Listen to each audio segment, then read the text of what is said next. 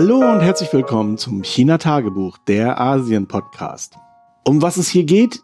Es ist ein Tagebuch, wie der Name schon sagt. Ich berichte über mein alltägliches Leben in Asien, aktuell in China.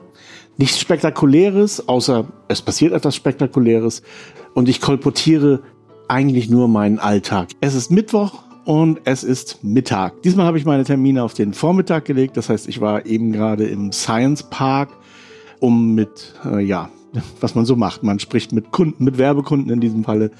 Ich glaube, in Deutschland nennt man das in Englisch Pitch. Das war mal wieder spannend. Bin mir nicht ganz sicher, ob wir den Zuschlag bekommen. Mal sehen. Im Augenblick ist schwierig mit Werbung. Aber es war eigentlich noch nie einfach, mal davon abgesehen. Aber es ist, wie es ist. Ich will da auch keinen mit langweilen. Das ganze Werbegeschäft ist im Augenblick so ein bisschen zäh, weil die Leute auch nicht wissen, wo sie annoncieren sollen, wie und so weiter. Und ja, so klassische Medien wie Magazine oder so, hm, ist schwierig. Obwohl ich eigentlich, ich bin ja Magazin-Fan, ich bin auch Fan von Papiermagazinen. Im Business-Bereich bin ich mir nicht so sicher, ob die da noch eine Berechtigung haben. Ich denke mal nicht. Also Nachrichtenmagazine, Business-Magazine, äh, ich finde, das macht sich elektronisch eigentlich alles viel besser. Und wir machen eigentlich auch fast nur noch in diesem Bereich ähm, alles elektronisch und im Zweifel als PDF. Das ist dann zwar auch fast wie Papier, aber ja, das ist immer so ein Kompromiss, der gerne genommen wird. Wie auch immer, es gibt andere Themen, wo ich mir denke, dass Magazine durchaus ihre Berechtigung haben und haben werden das ist alles, was so in den Bereich Reise geht oder ja, es gibt dieses hässliche Wort, das ich eigentlich ungern in den Mund nehme, aber ich tue es jetzt mal trotzdem, Life Balance. Also solche Dinge, wo es mehr um geistige Nahrung geht, aber natürlich dann ganz besonders auch Kunst. Da kann ich mir nicht vorstellen, dass man das wirklich auf elektronischen Wege genießt. Also ich konsumiere das auch, das davon mal abgesehen. Ich habe so ein paar Modemagazine in meiner Liste, die ich mir regelmäßig anschaue, auch um Inspiration zu bekommen. Aber so Fotomagazine gucke ich mir doch wirklich echt gerne auf Papier an. Und wenn ich mal so auf dem Bahnhof bin oder so, dann kaufe ich mir auch ja entsprechend die Papierversion. Und da wird die Werbung auch in Zukunft noch eine Rolle spielen in der gedruckten Variante. Diese Art der Magazine, da sehe ich eine große Zukunft. Und ich habe das ja auch schon mal hier erwähnt. Es gibt so viele Sachen, die man in diesen Magazinen unterbringen kann. Unter anderem eben auch Fortsetzungsgeschichten. Ich bin wirklich großer Fan von Fortsetzungsgeschichten. Das Format gibt es heute so gut wie gar nicht mehr. Da muss man echt nachsuchen, wenn man sowas finden will. Manchmal gibt es noch, ich glaube, CT hatte das eine ganze Weile. Ich habe schon lange keine CT mehr gelesen, aber da gab es am Ende immer noch eine m, hm, Geschichte, also keine Fortsetzungsgeschichte, sondern eine abgeschlossene Geschichte. Auch das finde ich ziemlich gut, äh, gefällt mir. Aber Fortsetzungsgeschichten sind natürlich irgendwie so die Königsdisziplin. Und sowas stelle ich mir auch immer wieder vor. Ich fahre ja auch demnächst wieder zu jemanden hin, den ich schon seit einiger Zeit versuche zu überreden, ein Reisemagazin zu machen. Äh, also so ein Corporate-Reisemagazin wie auch Globetrotter das macht zum Beispiel. Ah, das ist natürlich zäh und wenn ich ganz ehrlich bin, ich bin mir auch nicht so sicher, wie sich das dann am Ende rechnet. Es rechnet sich wohl irgendwie. Also es kommen alle auf ihre Kosten. Wir kriegen unser Geld, der Kunde wird mehr Einnahmen haben, die über diese Werbung oder über dieses Magazin generiert werden. Aber verglichen mit anderen Werbemaßnahmen ist das natürlich wenig. Also äh, man kann bessere Werbung machen oder man kann Werbung machen, die sich schneller umsetzt. Ähm, da sind solche Papiermagazine nicht unbedingt so die schnelle Mark. Andererseits, sie vermitteln natürlich auch ein Gefühl über die Firma, beziehungsweise das merke ich eben auch ganz besonders an Globetrotter. Sie geben auch so einen familiären Einblick irgendwie. Also sie haben das Magazin, sie haben den Podcast und das alles ist sehr gut. Gerade der Podcast kann ich übrigens nur empfehlen werde ich verlinken in den Shownotes. Das sorgt für ein gutes Gefühl, wenn ich an Globetrotter denke. Nur, es ist natürlich auch nur eine Firma, also das muss man dann immer im Kopf behalten. Das ist eine Firma, die was verkaufen will. Äh, Ausrüstung, Klamotten, Schuhe und so weiter. Okay, ich wollte gar nicht über Werbung reden hier. Stand übrigens auch nicht auf meinem Zettel. Was habe ich gemacht letzte Woche? Ja, unter anderem habe ich mal ein kleines Tutorial gemacht. Das ist wirklich Quick and Dirty. Aber das Thema lag mir so ein bisschen am Herzen, weil wir haben da gerade hm, drüber diskutiert, also ein paar Freunde und ich in Deutschland, ob es sowas überhaupt gibt und ob es geht. Worum was es geht? Es geht um Notes. Also für all die, die sich mit Fotobearbeitungsprogrammen, mit Videobearbeitungsprogrammen nicht auskennen und nicht auskennen wollen, jetzt einfach ab ins nächste Kapitel skippen. Grundsätzlich kann man Bildbearbeitungsprogramme in zwei verschiedene Arten einsortieren. Das eine sind die ablauforientierten Manipulationsprogramme und das andere sind die leerorientierten Manipulationsprogramme. Wie gesagt, das gibt es bei Bild und bei Film. Bei Bild gibt es das eigentlich nicht mehr. Das war früher mal so, bevor es grafische Oberflächen gab. Da wurden Bilder im Prinzip in so einer Art, die ersten Computergeschichten funktionierten genau so, dass sie von oben nach unten so durchentwickelt wurden. Also die Manipulation von Fotos, wie Photoshop sie gemacht hat oder immer noch macht, war eben abgeschaut in der Dunkelkammertechnik, also mit Masken, mit Abwedeln, mit Nachbelichten und all diesen ganzen Sachen, äh, die man so in der Dunkelkammer macht. Und das hat man dann eben übertragen in die elektronische Bildbearbeitung. Und das kam natürlich den Fotografen sehr entgegen, weil sie brauchten dann nicht umdenken. Eine Maske war eine Maske. Da schneidet man was aus, da belichtet man nach, also äh, man wedelt und so weiter. Also das war für die Fotografen sehr einfach. Nur dieses System ist jetzt nicht unbedingt so hundertprozentig geeignet für eine Computerbearbeitung.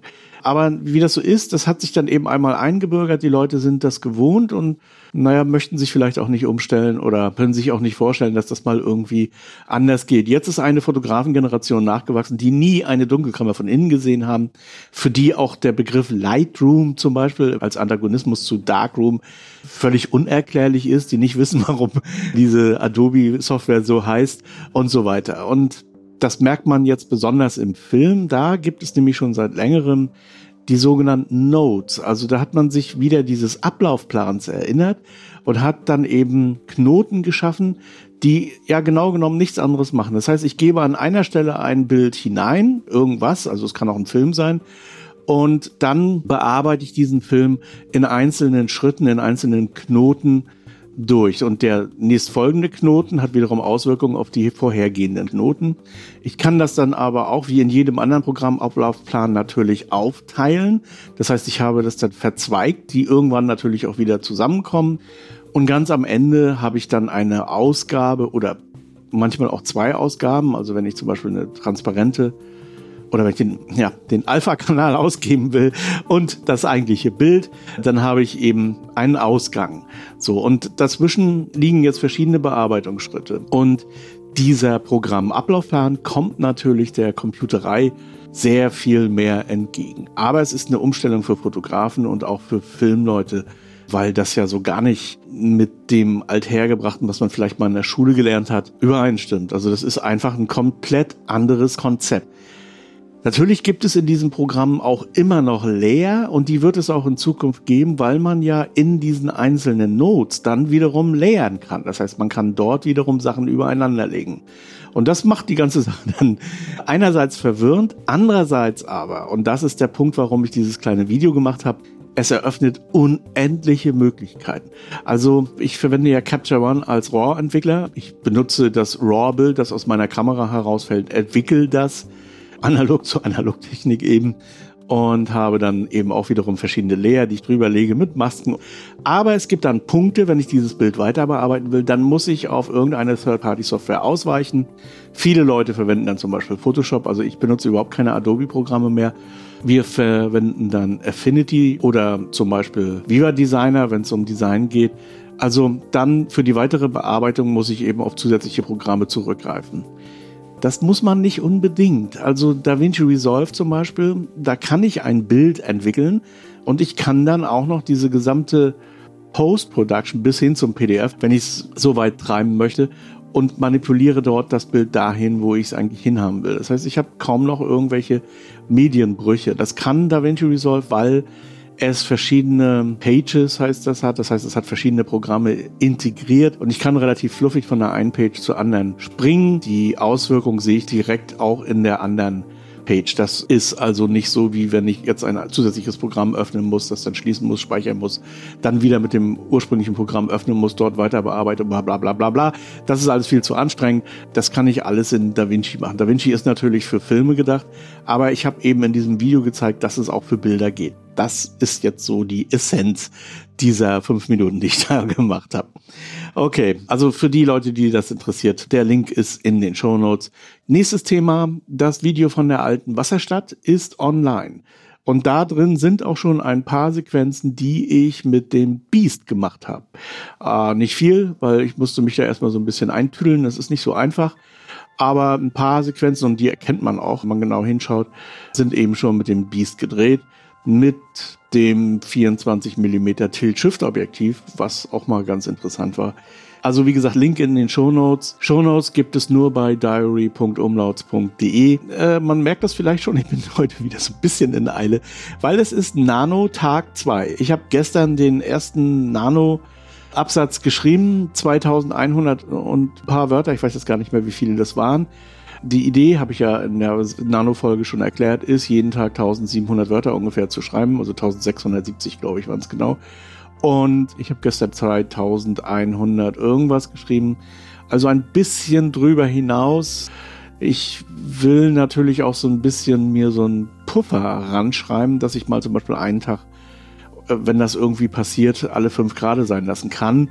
Denn 1700 Wörter am Tag zu schreiben ist anstrengend. Und das habe ich gestern mal wieder gemerkt. War jetzt der erste Tag, aber und es wird leichter über die Tage hinweg. Dann ist eigentlich mehr so die Herausforderung nicht das Schreiben selbst, sondern die Disziplin auch wirklich zu schreiben. Also das Runterschreiben von Wörtern, diese ganzen Probleme, die man hat mit den Händen und den Fingern, mit dem Rücken, wenn man keinen vernünftigen Stuhl hat und so. Das alles gibt es auch, aber eigentlich ist das Entscheidende die Disziplin, dass man sich wirklich ransetzt und das dann einfach macht.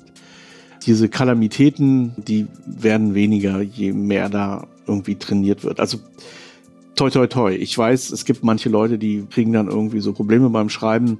Das ist natürlich bitter, wenn das passiert, also dass man dann nicht mehr richtig die Hände bedienen kann dann hilft nur noch die Diktatfunktion, die ja auch gar nicht so schlecht ist, habe ich gemerkt jetzt. Also ich habe so ein Programm Audio Transcription, kostet ein bisschen Geld, aber funktioniert ziemlich gut, muss ich sagen. Aber soweit kommt es nicht, ich tippe das nach wie vor. Nanotag 1 war anstrengend, Nanotag 2 habe ich heute Morgen ganz früh, also um sechs, so meine Ideen, die mir gestern Abend noch so eingeschossen sind, schnell runtergeschrieben. Und jetzt, wenn ich hiermit fertig bin, also mit dem Schnitt fertig bin, setze ich mich da auch wieder ran Mal sehen, ob ich die 1700 Wörter heute schaffe. Nächstes Thema. Die Soapbox. Ich habe eine Soapbox. Habe ich auch schon mal drüber gesprochen. Das ist so ein, ja, so eine Audio-Seifenkiste, wo ich so verschiedene Audioschnipsel reintue, was mir so einfällt. Also nichts, was ich irgendwie groß wirklich veröffentlichen könnte oder sowas, was auch in keinen Podcast passt, was vielleicht auch man muss ja hier beim Podcast immer aufpassen, was für Begriffe man verwendet. Sonst kriegt man eben ein entsprechendes Tag bei den großen amerikanischen Distributoren und dann steht man da. Und diese Podcast-Folge ist dann eben nicht mehr geeignet für Jugendliche unter 18 Jahren oder unter 21 oder was weiß ich, wenn man mal irgendein falsches Wort gesagt hat. Also diese Zensur, die puritanische Zensur in Deutschland funktioniert fantastisch, weil man ja auch mittlerweile sich in der ganzen Podcasterei dieser Idee des Puritanismus, des amerikanischen Puritanismus unterworfen hat. Und man merkt das, wie ich hier rumeier, weil ich will ja diese Wörter auch nicht hier drin haben. Also, ja, was bleibt mir anderes übrig? Aber in der Soapbox, die läuft über Funkwhale. Ähm, und da kann ich auch mal Wörter sagen, die ich hier nicht sagen kann, weil mir sonst ein Tag droht. Ich finde ehrlich gesagt das Wegpiepen von Wörtern viel perverser irgendwie als sie auszusprechen. Das letzte, was ich da in die Soapbox hineingequatscht habe, das war, ist das föderierte Universum besser? Ist das Fediverse besser als zum Beispiel Twitter? Weil aktuell sind wirklich wahnsinnig viele Leute gerade wieder von Twitter rübergeschwappt. Das ist jetzt so die dritte Welle in diesem Jahr. Die erste war im April. Die war relativ schnell veräppt und ich hatte auch so den Eindruck, dass die meisten von denen auch wieder weg waren. Relativ schnell.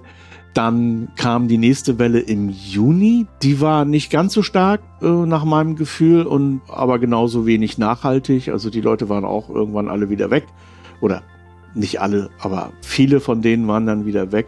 Und jetzt ist eine Welle im Gange, die deutlich stärker ist als die beiden vorangegangenen. Also sehr viele Leute von Twitter kommen darüber.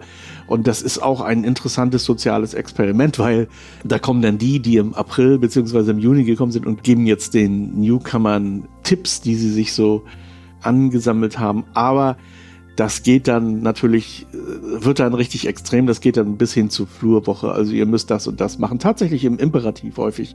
Will mich da auch zurückhalten, irgendwie ein Urteil zu fällen, weil ich würde ganz sicher ähnlich reagieren wahrscheinlich. Oder vielleicht habe ich das auch, ich müsste mal meine alten Posts mir angucken.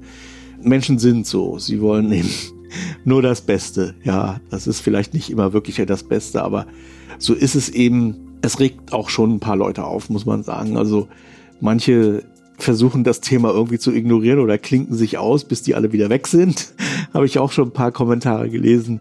Ja, also es werden nicht alle weggehen und ich habe diesmal auch den Eindruck, dass vielleicht ein paar mehr haften bleiben. Mal sehen. Ich sehe natürlich auch, dass es, was ich in dieser Soapbox eben auch gesprochen habe, es wird das Mastodon nicht zum Besseren ändern oder auch nicht zum Schlechteren, sondern es wird einfach mehr Konflikte geben, weil es mehr Menschen gibt. Das ist eben der Lauf der Dinge. Es ist nicht mehr ganz so kuschelig und so weiter. Also, wenn man das will, kann man auch zu Ello wechseln. Es ist natürlich schon ein anderes Konzept auch, beziehungsweise viele Leute, die auf Twitter und so rumlaufen, haben natürlich auch irgendwie so ein absurdes Konzept im Kopf. Das sich, das hat aber nichts mit Twitter oder Mastodon zu tun, sondern das ist generell das Phänomen der sozialen Medien oder der SNS eben allgemein, dass man Aufmerksamkeit sucht. Es gibt ja auch diese Theorie der Aufmerksamkeitsökonomie. Und da ist das eben so, dass man Aufmerksamkeit generieren will. Das heißt, man versucht Reichweite zu bekommen. Wenn man sich aber mal ein Stückchen zurücknimmt und überlegt, wann brauche ich wirklich Reichweite? Reichweite brauche ich, wenn ich was verkaufen will.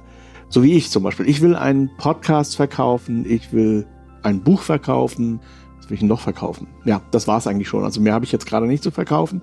Und dann brauche ich dafür Reichweite, damit sich das irgendwie lohnt. Das ist Marketing genau genommen. Mehr nicht. Zusätzlich zu diesen Sachen gibt es natürlich auch Leute, die wollen eine politische Meinung verkaufen. Also Parteien oder Organisationen und so. Dem stehe ich schon deutlich kritischer gegenüber, weil ich finde nicht, dass das was in einem SNS zu tun hat. Aber es ist wie es ist. Sie sind nun mal da und gut. Und dann gibt es aber viele Leute, die haben nichts zu verkaufen. Oder nicht immer, sondern ja, sie machen Sprüche. Sie, versuchen eloquent, sich irgendwie in Szene zu setzen und meinen dafür Reichweite zu brauchen. Das ist natürlich Quatsch. Das ist insgesamt komplett absurd. Diese Ökonomie existiert bei Mastodon zum Beispiel nicht. Das bringt mir einfach nichts, wenn ich dort eine große Reichweite habe. Also Mastodon versuche ich schon auch irgendwie mit den Leuten in Kontakt zu kommen. Und wie Moni, also von Dinarlinse, dann eben geschrieben hat, sie sagte wortwörtlich, weil Senden scheinbar wichtiger als Dialog ist. Und das ist wirklich so, dass viele Leute ein Sendungsbewusstsein haben, obwohl sie keinen Content haben. Und das geht mir tatsächlich auf den Sack, muss ich ehrlich sagen. Also wenn einer den ganzen Tag irgendwie von Reichweite sabbelt und am Ende sagt, ich trinke jetzt Kaffee, das ist so nervend, so anstrengend. Und das ist aber eigentlich so das Modell Twitter gewesen. Und das äh, kommt jetzt nach Mastodon und das macht es nicht unbedingt schöner. Wie gesagt, das wird sich jetzt nivellieren, weil diese ganze Follower-Geschichte und so wird schwieriger werden für diese Leute. Man folgt einfach nicht irgendjemanden. Warum auch?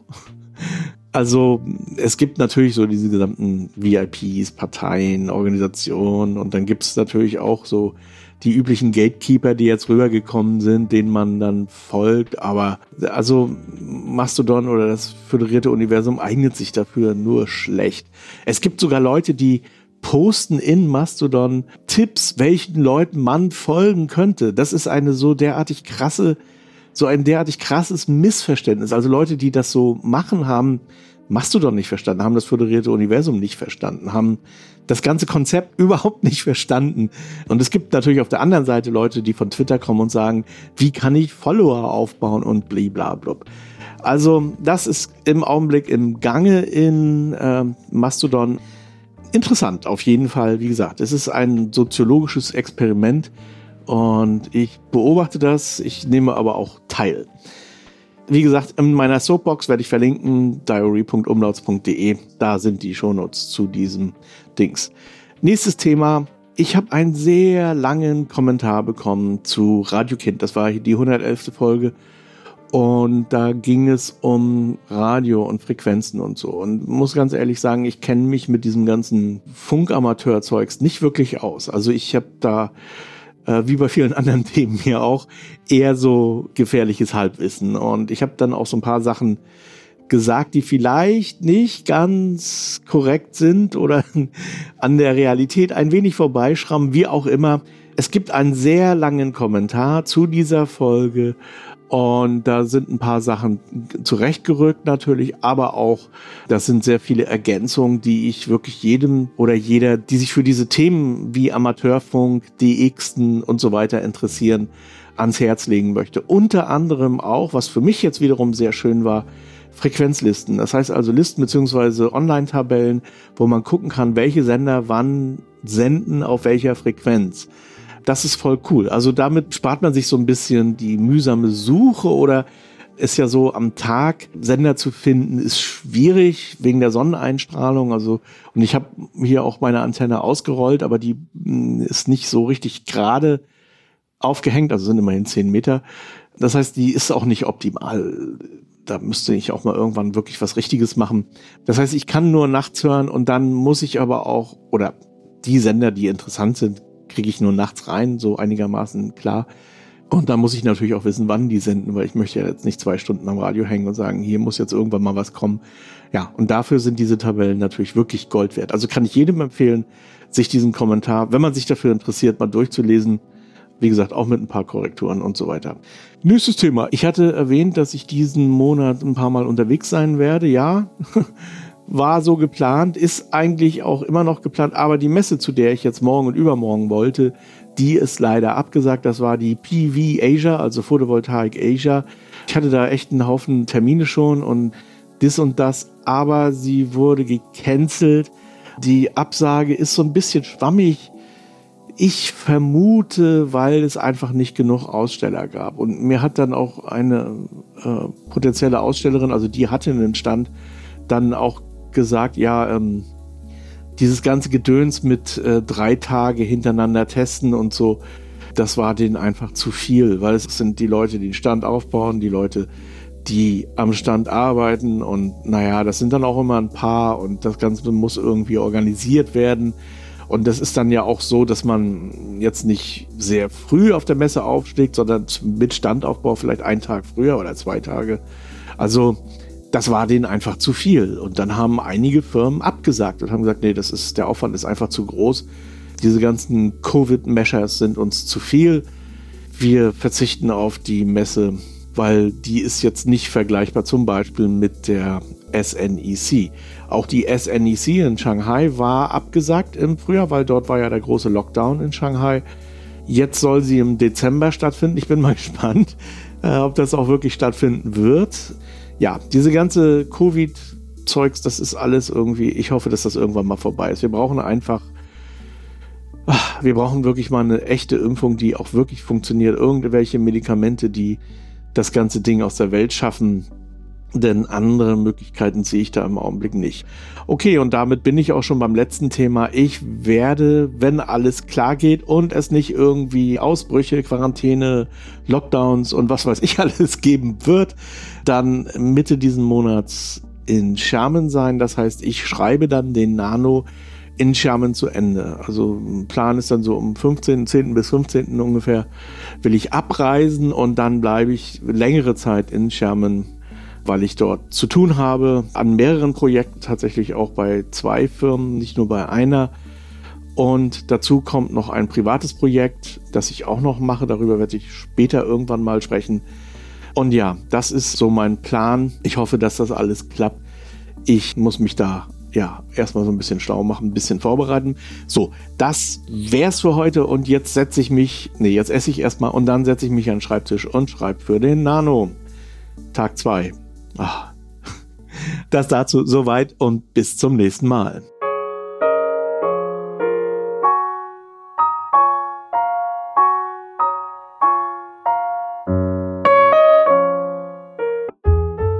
HC Andersen.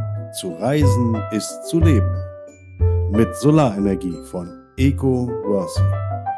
Ob Vanlife, Tiny House oder Camping. Eco Worthy, dein Partner für Solarenergie. eco-worthy.com